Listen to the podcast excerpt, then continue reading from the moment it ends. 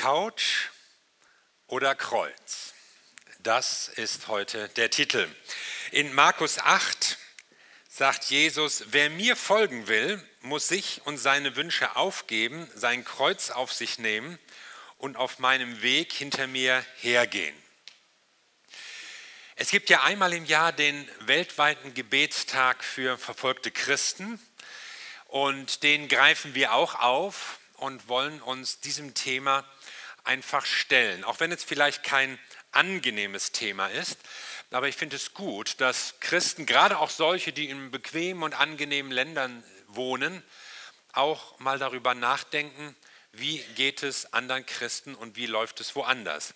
Wir leben ja in einer Zeit, in der es eigentlich so viele Christen gibt wie noch nie zuvor, auch ein Gemeindewachstum wie noch nie zuvor, aber es gab auch noch nie so viel Verfolgung wie heute. Und da gibt es ganz unterschiedliche Länder. Es gibt die Länder mit radikalen Verboten, es gibt die, wo theoretisch Religionsfreiheit herrscht, es gibt Verfolgung durch den Staat, durch andere Organisationen, durch manchmal private Banden oder einfach den Mob, der sich zusammenrottet und irgendwas gegen Christen unternimmt. Hier gibt es den sogenannten Verfolgungsindex, den die Gesellschaft, Missionsgesellschaft Open Doors herausgibt. Das ist eine Missionsorganisation, die besonders auch sich für Verfolgte einsetzt und auch Zahlen liefert.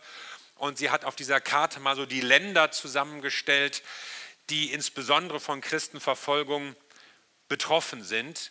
Je röter, desto schlimmer, kann man sagen. Und man sieht, dass es doch viele Länder sind, wo Millionen, Milliarden von Menschen leben, in denen sich Christen nicht frei entfalten und ihre Religion, ihren Glauben nicht frei leben können. Open Doors spricht von 100 bis 200 Millionen Menschen, die mehr oder weniger stark verfolgt werden. Bei der Zahl der Getöteten, die um des Namens Jesu willen umgebracht werden, schwanken die Zahlen. Die Bildzeitung wusste von 4.136 Menschen ganz konkret. Andere Schätzungen gehen weitaus höher bis über die 100.000 in jedem Jahr. Wenn das stimmt, dann bedeutet das, dass am Ende dieses Gottesdienstes 17 von uns umgekommen sein werden. Jetzt nicht hier von euch, die hier sitzt, aber 17 von unseren Geschwistern, von unseren Christen irgendwo auf der Welt. Und vielleicht sind sie verhungert im Sudan, vielleicht verbrannt in Pakistan, vielleicht in irgendeinem nordkoreanischen Arbeitslager umgekommen. Und da sind noch nicht mitgerechnet die inhaftierten Männer und vergewaltigten Frauen und vereinsamten Kinder und gefolterten Pastoren und gehänselten Schüler und entlassenen Arbeiter. Nicht mitgerechnet die Familien, die auseinandergerissen werden, Menschen, die sich kaum ernähren können, Studenten vielleicht, die ihren Studienplatz verlieren, Nachbarn, die niedergemacht werden, Nachfolger, denen es irgendwie schlecht geht. Wir sehen, das Christentum Christentum ist die zurzeit am schlimmsten verfolgte Religion weltweit. Und wie man an der Karte sieht, sind es insbesondere Länder mit kommunistischer oder islamischer Prägung, in denen Christen verfolgt und drangsaliert und diskriminiert werden. Wir haben uns hier natürlich an ein bequemes Leben gewöhnt und es vielleicht sogar so erlebt, wenn ich zu Jesus komme, wird mein Leben besser, schöner.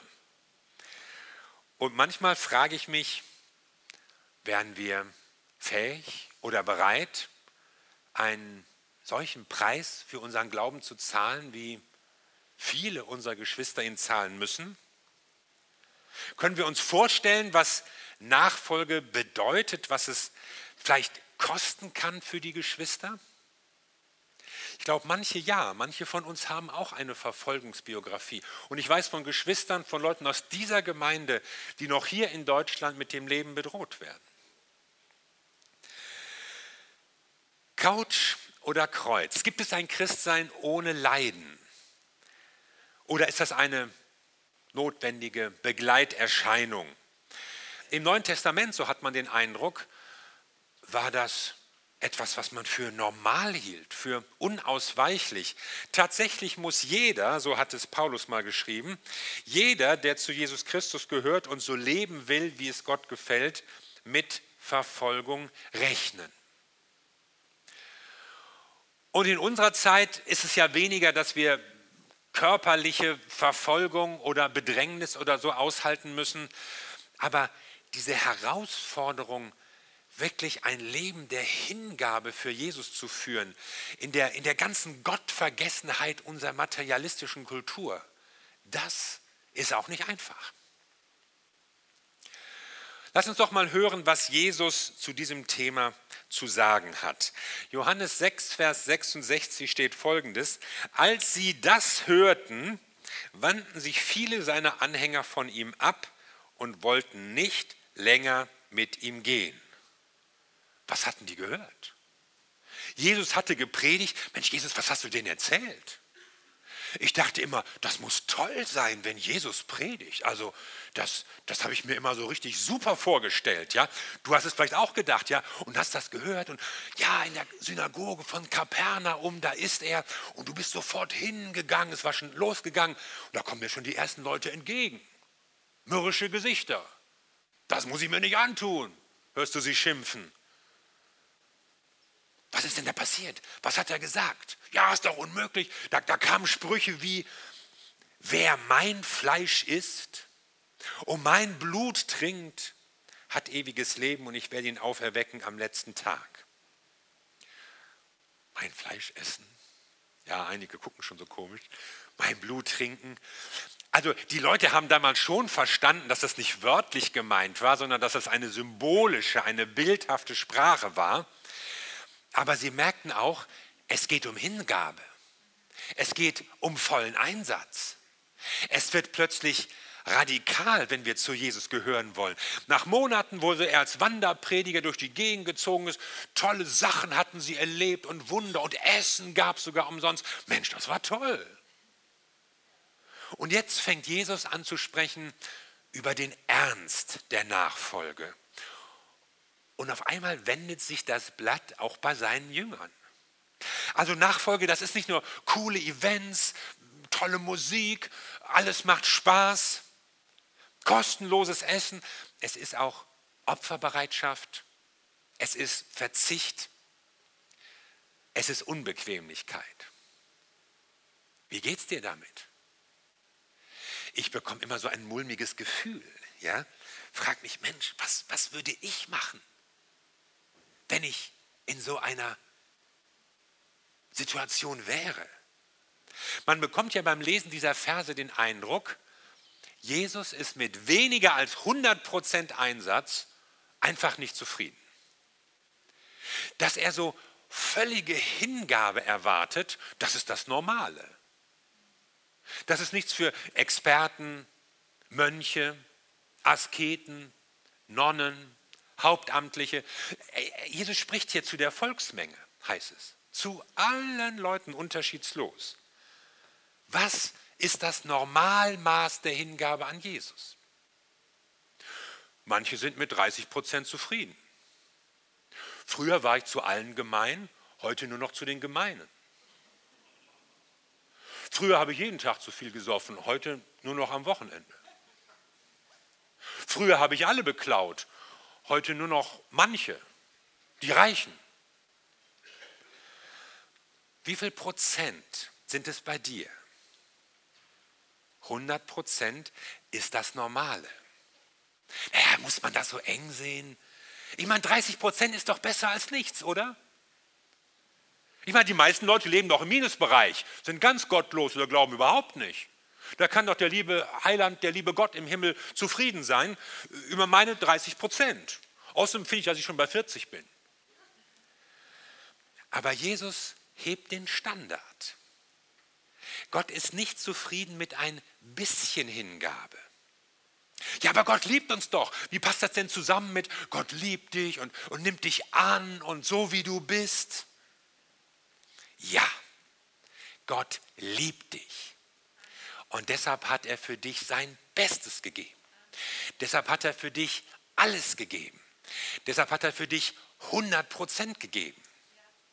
Du hast nicht nur eine 30 Prozent Vergebung. Manches vergibt er, manches aber nicht. Du hast nicht nur eine Teilkasko-Erlösung mit guten Werken als Selbstbeteiligung. Du hast nicht nur so einen, einen vagen Ausgang, man weiß nicht, wie es ausgehen wird. Am Ende rechnet der Herr nochmal zusammen und guckt, sondern Jesus hat 100 Prozent gegeben. Und ein Gott, der 100 Prozent für dich gibt, ist hundertprozentige Hingabe wert. Kriegen wir das zusammen? Einerseits Beschenkte und Geliebte zu sein, bedingungslos angenommen, aber dann doch auch hineingenommen in einen Auftrag, in, in eine heilige Pflicht. Gott gab sein Bestes für die Erlösung der Welt. Jesus hat immer sein Bestes gegeben. Und wir, ja, mal sehen, wenn ich Zeit habe, wenn was übrig ist, vielleicht später. Wie würde sich die Mitgliederzahl dieser Gemeinde entwickeln, wenn Jesus diesen Maßstab irgendwie durchsetzen würde? Er kommt jetzt hier rein, so live, ihr erkennt ihn, die Sandalen, der Bart und so. Und Jesus sagt so, wir machen jetzt mal zwei Gruppen. Wo würdest du stehen? Wo würde ich stehen? Wenn er das irgendwie so aussondern würde. Und nochmal zur Erinnerung, damit ihr jetzt nicht in Panik verfallt. Also es geht jetzt um, um Nachfolge und Hingabe. Es geht nicht um Rettung. Es geht jetzt nicht darum, kommst du in den Himmel oder nicht. Es geht darum, folgen wir Jesus mit hundertprozentiger Hingabe nach. Und wenn man diese Geschichte liest, dann hat man den Eindruck, immer dann, wenn Jesus eine neue Herausforderung platziert, wenn er den Standard hebt, dann gibt es einige Leute, die sagen, nee, das ist mir jetzt zu intensiv. Bis hierher war okay, aber weiter will ich nicht. Und Jesus hat übrigens selbst für seine besten Freunde den Standard nicht gesenkt. Als die nämlich alle gingen, ein Großteil der Leute sich entfernte, da ging es ja dann an seine zwölf engeren Nachfolger. Und da höre ich ihn nicht sagen, so, jetzt sind die weg und haben ein bisschen Ruhe, war alles nicht so ernst gemeint, war doch nur Spaß. Er sagt auch nicht, also bevor er jetzt auch geht, rudere ich mal ein bisschen zurück, okay? Also, also gut, wie viel wollt ihr geben? Wie viel Prozent? Sagt mal so ungefähr ein Prozentsatz. Kommt Jungs, wir können über alles reden sondern Jesus stellt uns vor die Wahl. Da fragte er die Zwölf, und ihr, was habt ihr vor? Wollt ihr mich auch verlassen? Das war jetzt die Frage. Wie mag es den Jüngern gegangen sein, so im Verlauf des Gesprächs? Ich meine, sie merkten ja auch, wie Jesus sich immer weiter isolierte. Wie die Anforderungen der Nachfolge stiegen und, und ich meine, ihn wurde mulmig. Der redet sich um Kopf und Kragen. Wir müssen den stoppen. Jesus muss das sein. Du verärgerst die Leute. Merkst du nicht, dass du deine Anhänger verlierst? So gewinnst du doch keinen. Und vielleicht dachten sie auch so ein bisschen, nicht nur an die, sondern auch an sich so, oh, wenn das jetzt noch schlimmer wird, äh, das wird auch mir ein bisschen zu strong hier langsam. Ich meine, es hat doch bis jetzt immer gereicht. Ich bin so mitgelaufen mit Jesus in der Gemeinde. Ich war dabei, ich fand das gut.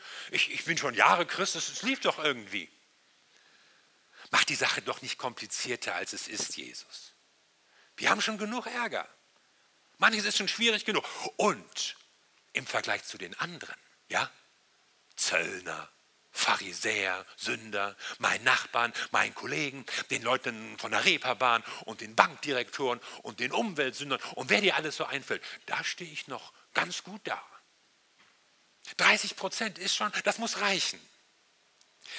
Und Jesus, der liebe Herr Jesus, erhebt das Niveau schrittweise an und fordert uns heraus. Kann es sein, dass Jesus heute mehr von dir erwartet als gestern? Nächsten Monat mehr als in diesem? In einem Jahr mehr als im vergangenen? Couch oder Kreuz habe ich ja als Überschrift gewählt.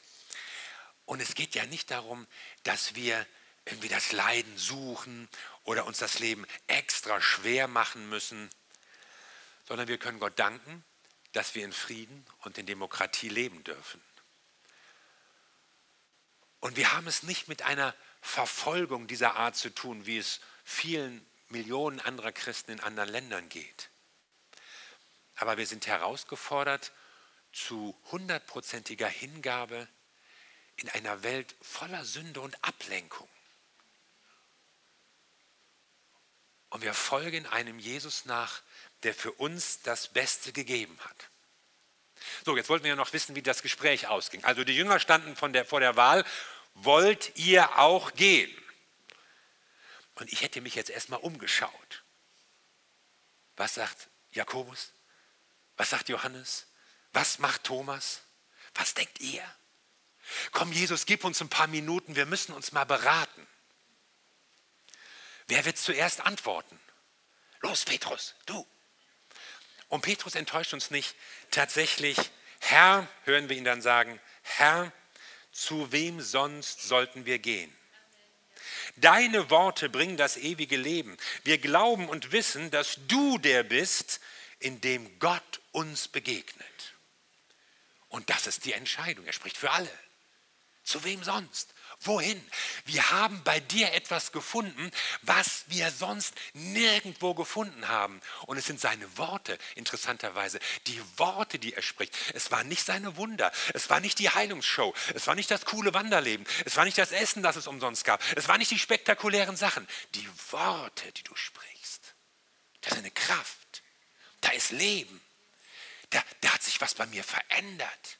Da wächst eine Hoffnung.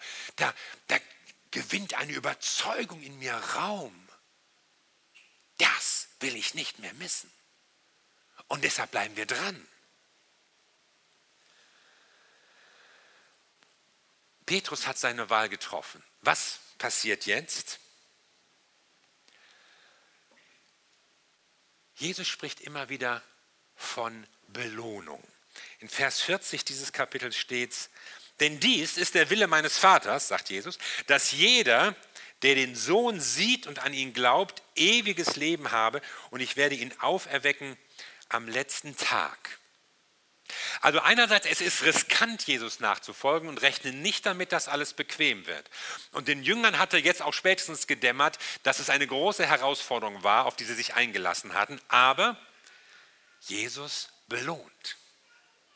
Du bist nicht der Trottel, der sich sein Leben lang für Jesus eingesetzt oder für seine Gemeinde aufgerieben hat, für nichts und wieder nichts. Sondern die Bibel redet viel davon, dass Gott ein Wohlgefallen an den Menschen hat, die sich für ihn einsetzen, mit ganzem Herzen. Und er wird sie belohnen. Und manches wird uns erst klar, wenn wir einmal bei ihm sein werden in Gottes neuer Welt. Hier ist ja vieles noch gar nicht sichtbar. Und manches können wir uns auch gar nicht vorstellen, das Jenseits, der Himmel, die Ewigkeit. Aber es gibt Momente, da gibt uns die Bibel so einen kleinen Einblick. Da wird so der Vorhang ein wenig zur Seite geschoben und uns wird etwas gezeigt. Und ich lese mal hier aus Offenbarung 6, Vers 9, dem letzten Buch der Bibel, geschrieben von Johannes.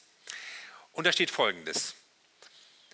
Als es das fünfte Siegel auftat, nämlich das Lamm, da war ein Lamm, das so Siegel öffnete, sah ich unten am Altar die Seelen derer, die umgebracht worden waren, um des Wortes Gottes und um ihres Zeugnisses willen. Und sie riefen mit lauter Stimme, Herr, du Heiliger und Wahrhaftiger, wie lange richtest du nicht und rächst nicht unser Blut an denen, die auf der Erde wohnen? Und ihnen wurde gegeben, jedem ein weißes Gewand, und ihnen wurde gesagt, dass sie ruhen müssten und noch eine kleine Zeit, bis vollzählig dazu kämen, ihre Mitknechte und ihre Brüder, die auch noch getötet werden würden. Also man muss sich diese Szene mal vorstellen. Johannes sieht einen, im Himmel einen riesigen Altar und das ist ja auch ein Bild, das den Leuten aus dem Ersten Testament bekannt war. Und der Altar hatte unten herum so eine Rinne, wo dann das Blut abfließen konnte von dem Opfertier. Und dort sieht er jetzt diese Seelen, eine große Zahl von, Zahl von Menschen, die rufen zu Gott und er erkennt, das sind Leute, die um ihres Glaubens willen gestorben sind. Und sie fragen jetzt, Herr, wie lange geht das noch weiter? Und es ist nicht nur ein blindwütiges Schreien nach Rache und, und aus, aus Wut und Zorn, sondern es ist ein, ein Schrei nach Gottes Gerechtigkeit. Herr, wann wirst du deine Gerechtigkeit herstellen? Und wir wissen nicht, was diese Leute dort erlebt haben. Vielleicht haben sie um Gnade gefleht angesichts ihrer Peiniger und haben nur höhnisches Gelächter geerntet. Und sie wollen von Gott wissen, Herr, wann greifst du ein? Wann hat die Not ein Ende? Richte dein Reich auf. Sorge für Gerechtigkeit. Wie lange müssen wir noch warten? Und dieser Ruf ist so ein ständiger Schrei in Gottes Ohren. Wir wissen, wir wissen aus der Zeit der ersten Gemeinde, dass es so ein, ein Gebet, ein Bekenntnis gab. Auf Aramä Aramäisch heißt das Maranatha, zu Deutsch Herr, komme bald. Die Menschen, die jungen Christen hatten diese Hoffnung, diese Gewissheit, Jesus wird wiederkommen. Er wird kommen und dann nicht nochmal klein als Kind und süß und Krippe, sondern er wird kommen als Herrscher. Er wird kommen als König. Er wird kommen auch als Richter und er wird kommen für seine Gemeinde, für die, die ihm die Treue gehalten haben. Und er wird auch kommen, um die Erde zu richten und Menschen zur Verantwortung zu ziehen. Naja, Gericht. Das klingt ja schlimm. Das wollen wir doch gar nicht. Ich weiß gar nicht. Wie sähe sie aus? Eine Welt ohne Verantwortung. Ich meine, wer Probleme hat mit einem richtenden Gott, der stellt sich mal eine Welt ohne Gott vor. Ohne eine letzte Verantwortung, die es gibt. Eine Welt, in der am Ende das Böse triumphiert. In der Menschen nie zur Verantwortung gezogen werden. In der Menschen sich selbst zum Maßstab, zum Gott erheben und in Brutalität herrschen. Ich meine, wir in Deutschland haben eine solche Zeit erlebt. Wir wissen, was passiert, wenn man Gott komplett aus dem öffentlichen und politischen Leben rausdrängt. Und deshalb rufen diese gestorbenen Christen, Herr, wie lange noch, wann greifst du ein? Und Gott sagt ihnen, es ist noch nicht so weit. Und warum wartet er denn noch? Er wartet, weil er noch mehr Menschen gerettet sehen möchte. Er könnte natürlich Schluss machen, aber, aber Gott ringt förmlich mit widerstreitenden Gefühlen. Einerseits ist da die Stimme der, der gestorbenen Märtyrer, die sagen, Herr, wann endlich? Oder auch die Stimme der, der Verfolgten, Herr, komme bald. Auf der anderen Seite sind dann noch so viele Leute, die Jesus noch nicht kennen, die ihn aber noch kennenlernen sollen. Und Gott sagt, wartet, wartet, ich bin noch geduldig weil ich noch möchte, dass mehr Menschen gerettet werden. Und so leidet die Gemeinde Jesu, weil Gott liebevoll und geduldig ist, um uns noch eine Chance zu geben. Aber irgendwann wird es passieren. Irgendwann ist die Zeit vollendet und Jesus wird handeln. Irgendwann wird die letzte Seele, der letzte Märtyrer dort am Altar sich einreihen in diesen Chor der Stimmen, die rufen, Herr, wie lange noch? Vielleicht ist es ein, irgendwo ein, ein vietnamesischer Student, der mit eingeschlagenen Zähnen auf dem Zellenboden verblutet. Vielleicht irgendeine Frau im Sudan, die ihre 15. Vergewaltigung nicht mehr überlebt. Vielleicht irgendeine Familie in Arabien, die das Evangelium nur aus dem Radio kennt und dann in ihrem Haus verbrannt wird. Und irgendwann wird Jesus Christus von seinem Thron aufstehen und sagen, jetzt, jetzt ist der Zeitpunkt gekommen, wo er seine Gemeinde zu sich holt und sein Reich des Friedens und der Gerechtigkeit aufrichten wird. Und was erwartet Jesus von uns bis dahin?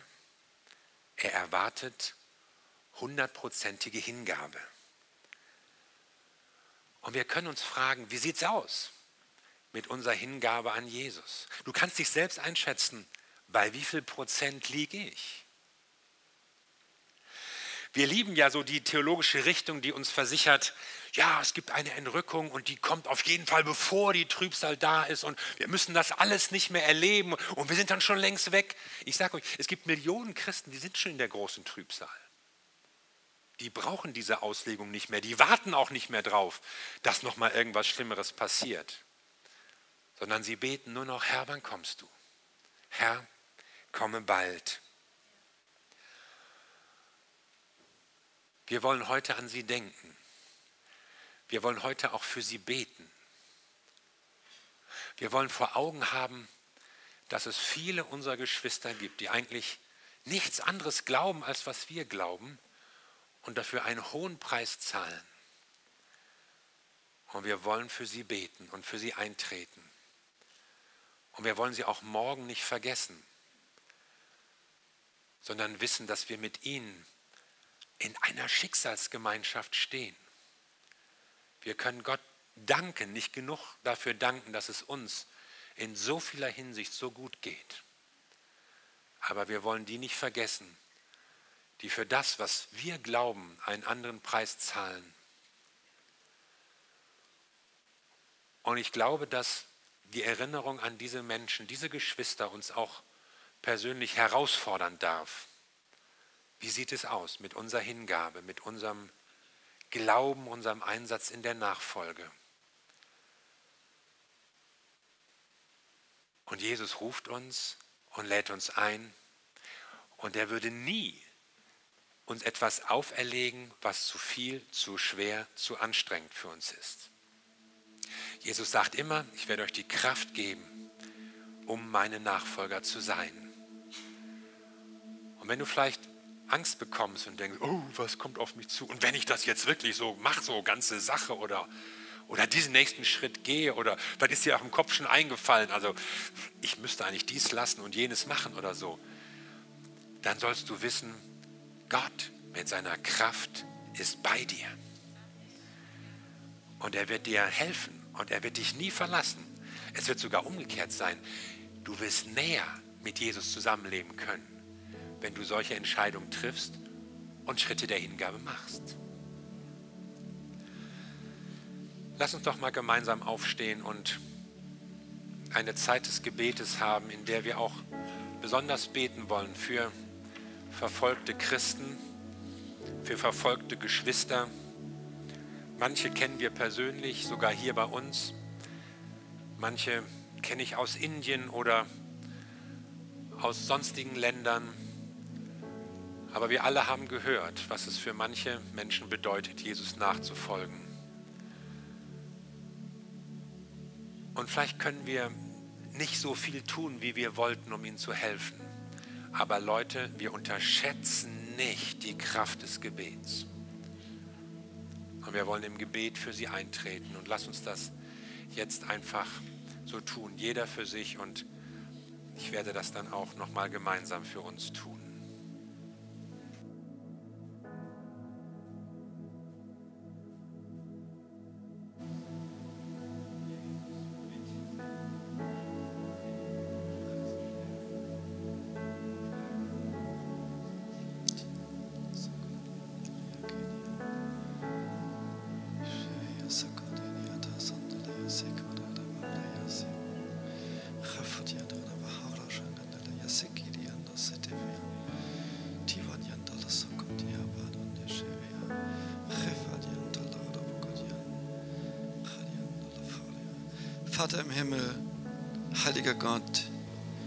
Jesus, Herr der Herren, wir danken dir dafür, dass wir uns auf dich ganz verlassen können, dass wir auf dich vertrauen können und wir treten ein für das Zeugnis, das wir in der Welt geben. An diesem Tag, dem Ewigkeitssonntag, segnen wir die Geschwister, die in einer ganz anderen Prüfung stehen als wir. Dass du sie stark machst, dass du ihr Zeugnis an denen, die sie verfolgen, segnest und dass du Herzen berührst, Herr. In diesen Situationen, in Ländern, wo Verfolgung bis aufs Blut, bis auf das Leben stattfindet, werden Menschen erreicht, die nichts von dir gehört haben und die so ein Zeugnis von deiner Liebe, von deiner Kraft bekommen. Wir segnen sie, dass du die Brüder und Schwestern stark machst, dass sie festhalten und deine Liebe in diese Situation, in der sie stehen, hineinbringen und dass wir sie unterstützen, nicht nur heute, sondern über das ganze Jahr, immer wieder, wenn wir von dir erinnert werden, dass wir einstehen und sie segnen. Wir stehen zusammen, Herr, denn du hast uns in eine Einheit gestellt. Wann werden hier Veränderungen eintreten und wir nehmen es wahr, dass ein leichtes Leben, wie wir es bisher in den vergangenen Jahrzehnten gehabt haben, nicht mehr auch hier bei uns stattfinden kann. Bereite unsere Herzen vor, dass wir uns jetzt auf dich ausrichten, dass wir im Gehorsam stehen und in deiner Kraft und dir vertrauen, weil wir sind abhängig von dir. Herr, du bist es, der die Hand über uns hält, der uns trägt in jeder Situation, in der wir sind. Und wir werden gerufen in die Nachfolge, in ein Zeugnis, in dem du verherrlicht wirst. Die Ehre gebührt dir. Halleluja.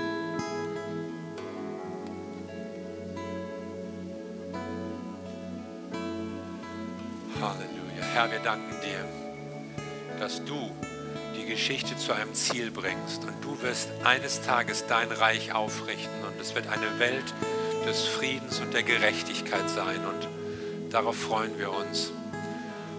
Und wir danken dir für die Sicherheit, in der wir hier schon leben dürfen.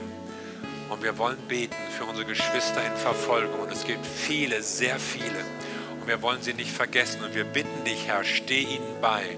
Steh ihnen bei, da wo sie jetzt sind. Vielleicht jetzt, in diesem Moment, wo jetzt Leute unter Druck und im Gefängnis und im Verhör oder sonst was sind. Lass sie deine Nähe spüren. Lass sie deine Nähe erleben, erfahren sei du ihnen nahe in einer Weise, die, die wir gar nicht machen oder beschreiben können. Aber du, du willst sie stärken in dieser Situation. Du hast es verheißen und deshalb beten wir in deinem Willen, Herr. Danke, dass du mit ihnen bist und wir wollen auch beten, dass wir standhaft sind und treu und hingegeben an dich, Herr. Auch wenn es uns vielleicht körperlich nicht so viel kostet so willst du doch, dass wir dir mit ganzem Herzen folgen. Und auch darum möchte ich beten, Herr, dass du uns an diesem Tag herausforderst, dir mit ganzem Herzen zu folgen. Und da, wo Lauheit ist und Halbheit und solche Dinge, da bitte ich dich, räume das weg aus unserem Leben, damit wir dir folgen von ganzem Herzen, weil du uns von ganzem Herzen geliebt hast. Dafür danken wir dir, Jesus. Amen.